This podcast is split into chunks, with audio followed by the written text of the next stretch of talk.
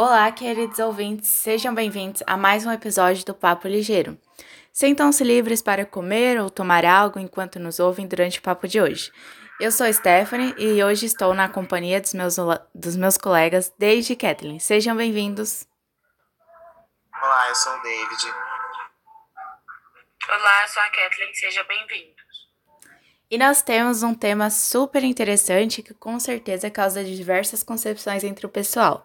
Discutiremos sobre os filósofos pré-socráticos, grandes influenciadores desde a época da Grécia Antiga. Como bem sabemos, os gregos daquele tempo tinham costume de transmitir suas histórias por meio do famoso mito, com a intenção de explicar indagações morais que comumente rodeavam a mente do povo. E logo, os pré-socráticos vieram mudar a situação David, conte-nos, por favor, como isso ocorreu. Então, esses filósofos interviram ao formularem uma explicação racional para o mundo, sem necessariamente usarem explicações sobrenaturais. Um forte aspecto é que os mesmos focavam na cosmologia, ou seja, a busca por entender a razão que rege o universo, assim como tentavam encontrar uma relação de causalidade entre os fenômenos da natureza. O primeiro desses filósofos foi o Tales de Mileto. Ficava indignado por todas as coisas, está cheia, cheia de deuses. Logo ele que traz a explicação que a água era a origem única de todas as coisas. Ou seja, ele pensava que há uma unidade geral do universo. Exatamente, Cat.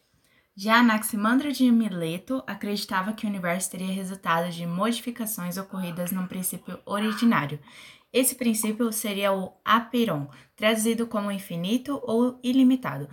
Assim, por ser princípio, deve também não ter princípio e ser indestrutível, porque o que foi gerado necessariamente tem fim e há um término para toda destruição.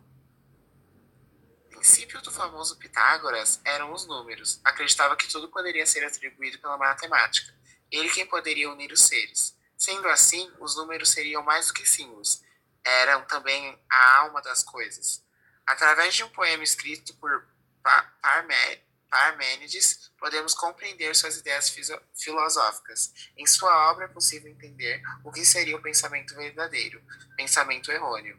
Esse foi o primeiro filósofo a identificar a distinção entre realidade e aparência e combater, com isso, o senso comum. Heraclito defendia a ideia de que o movimento e o conflito não apenas existiam como era a própria essência das coisas.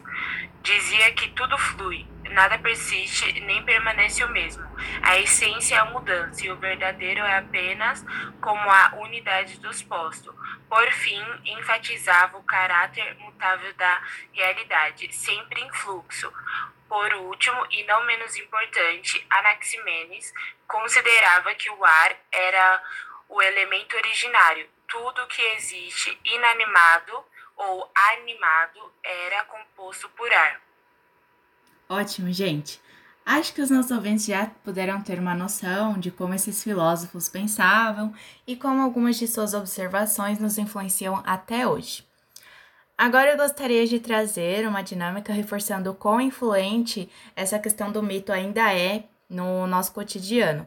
E para isso, cada um de nós vai apresentar brevemente algum mito que acreditou durante muito tempo quando era criança, ou talvez ainda acredite no mesmo. Começando por você, Cat, conta pra gente algum mito que você acreditava ou ainda acredita e explique o motivo, por favor.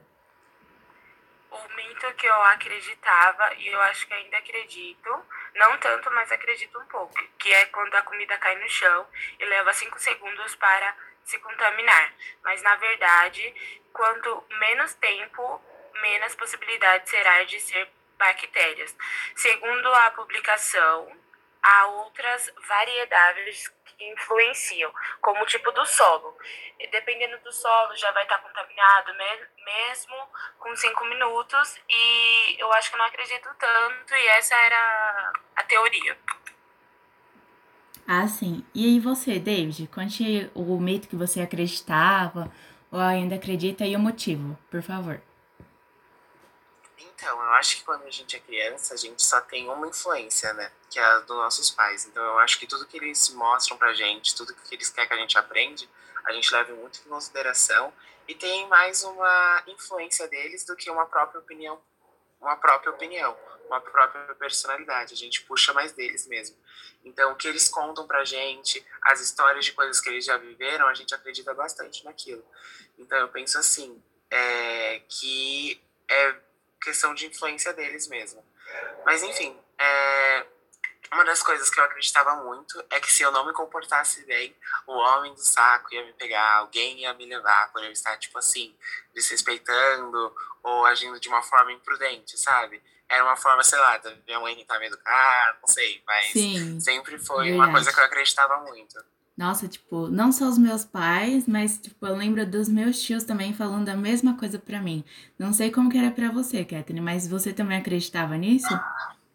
Também acreditava nisso. Acho que tio, avô, todos comentavam, né?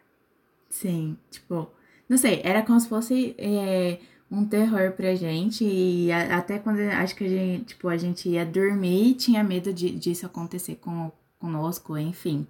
E por fim, o mito que eu vou compartilhar com vocês, que eu acreditava, hoje em dia eu não acredito tanto, é sobre aquela questão de se a gente engolir, engolir um chiclete, demora sete anos para ser digerido.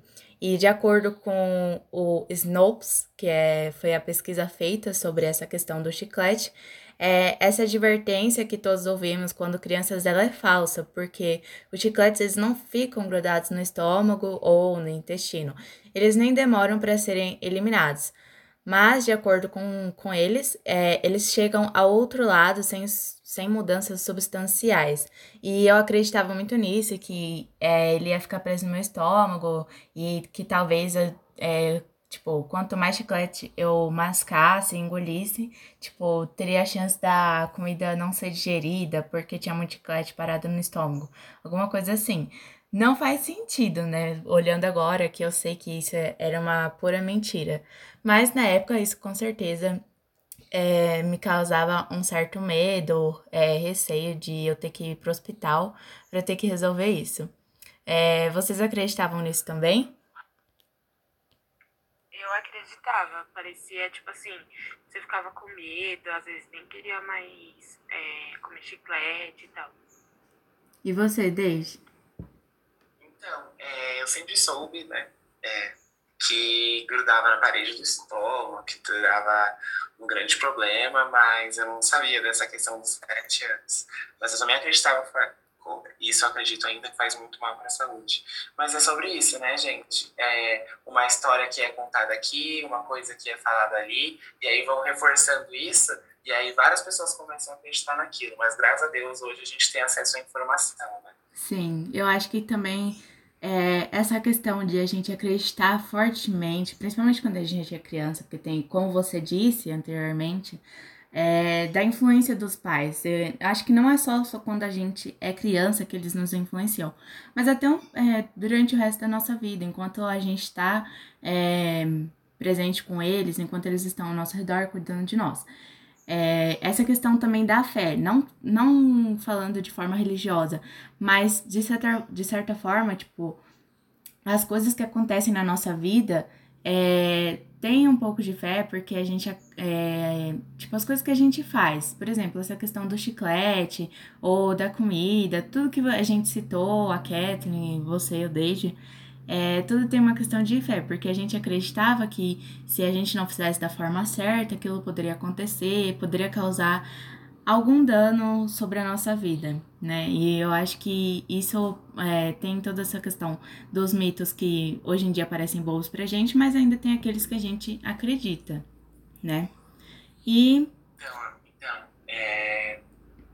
uma coisa que eu acho é que a influência dos pais é muito grande, né, nas nossas vidas, mas eu acho que ela vai diminuindo conforme o tempo, né? Eu acho que como quando a gente é pequeno a gente só tem. É conversado com eles, só vive com eles, o nosso caráter, a nossa personalidade ainda não está 100% formada, né? Eu acho que nunca está 100% formada, acho que a gente está sempre em constante evolução, né? Verdade. Então acho que conforme a gente vai conhecendo pessoas novas, ouvindo opiniões diferentes, a gente vai construindo a nossa opinião, nosso jeito de pensar, enfim. Sim, nossa, é verdade, pura verdade que você falou. E isso me lembra também daquele mito da caverna, porque meio que quando a gente só tem as influências do, dos nossos pais, é, a gente meio que tá vivendo aquilo do mito da caverna de estar preso naquela caverna e não ver outras coisas diferentes, não enxergar algo diferente, outras visões, outras concepções, outras ideias. Então, eu acho que de certa forma é importante. É, é importante também ter essa, essa influência dos pais, mas também é importante é, sair dessa caverna, ter outras ideias, outras concepções. E... Eu também super concordo. E às vezes as influências do pai às vezes deixa a gente com medo. Tipo, se de repente a gente não fazer aquilo que eles falam, a gente acha que não vai dar certo, ou só eles estão totalmente certos, só que na verdade não. Tem, às vezes eles estão errados, mas por conta de ser uma liderança, a gente fica com medo de às vezes debater ou fazer um caminho diferente. Verdade, porque tem aquela questão de a gente por serem os nossos pais, a mãe, o pai ou outro responsável que a gente vive junto, é, tem aquela questão do laço familiar, por ser alguém de sangue. Eu acho que também entra naquilo de que nem sempre porque é alguém de sangue quer dizer que você tem que é, sempre abaixar a cabeça para o que a pessoa diz, ou pelo que ela, ou pro que ela faz para você ou para outra pessoa, né? Não sei se vocês Não, concordam. Voltando no que a Stephanie disse, eu sempre acho importante a gente estar tá saindo dessa caverna, né? Porque os pais, eles mostram pra gente, é, contam pra gente, ensinam a gente conforme as experiências de vida deles, entendeu? Uhum. Então, eles não têm um, eles não viveram tudo, eles viveram bastante coisa, até por conta da idade e tal, já tiveram acesso a bastante coisa, mas não é tudo no mundo. Então eles passam para a gente só o que, aquilo que eles viveram, aquilo que eles vivenciaram. Por isso que a gente tem que sair dessa caverna para conhecer outras visões, outras opiniões, outras formas de pensar, outras maneiras de olhar o mundo. E aí a gente decidir o que, a gente, o que cabe para a gente, né?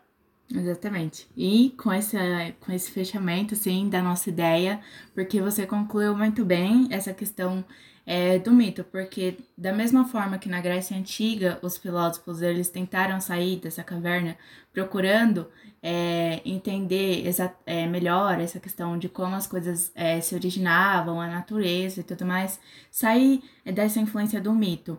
Hoje em dia também a gente é a mesma coisa. A gente tenta sair dessa influência do mito que vem através dos pais, dos avós, e procurar por, por outras ideias, outras concepções.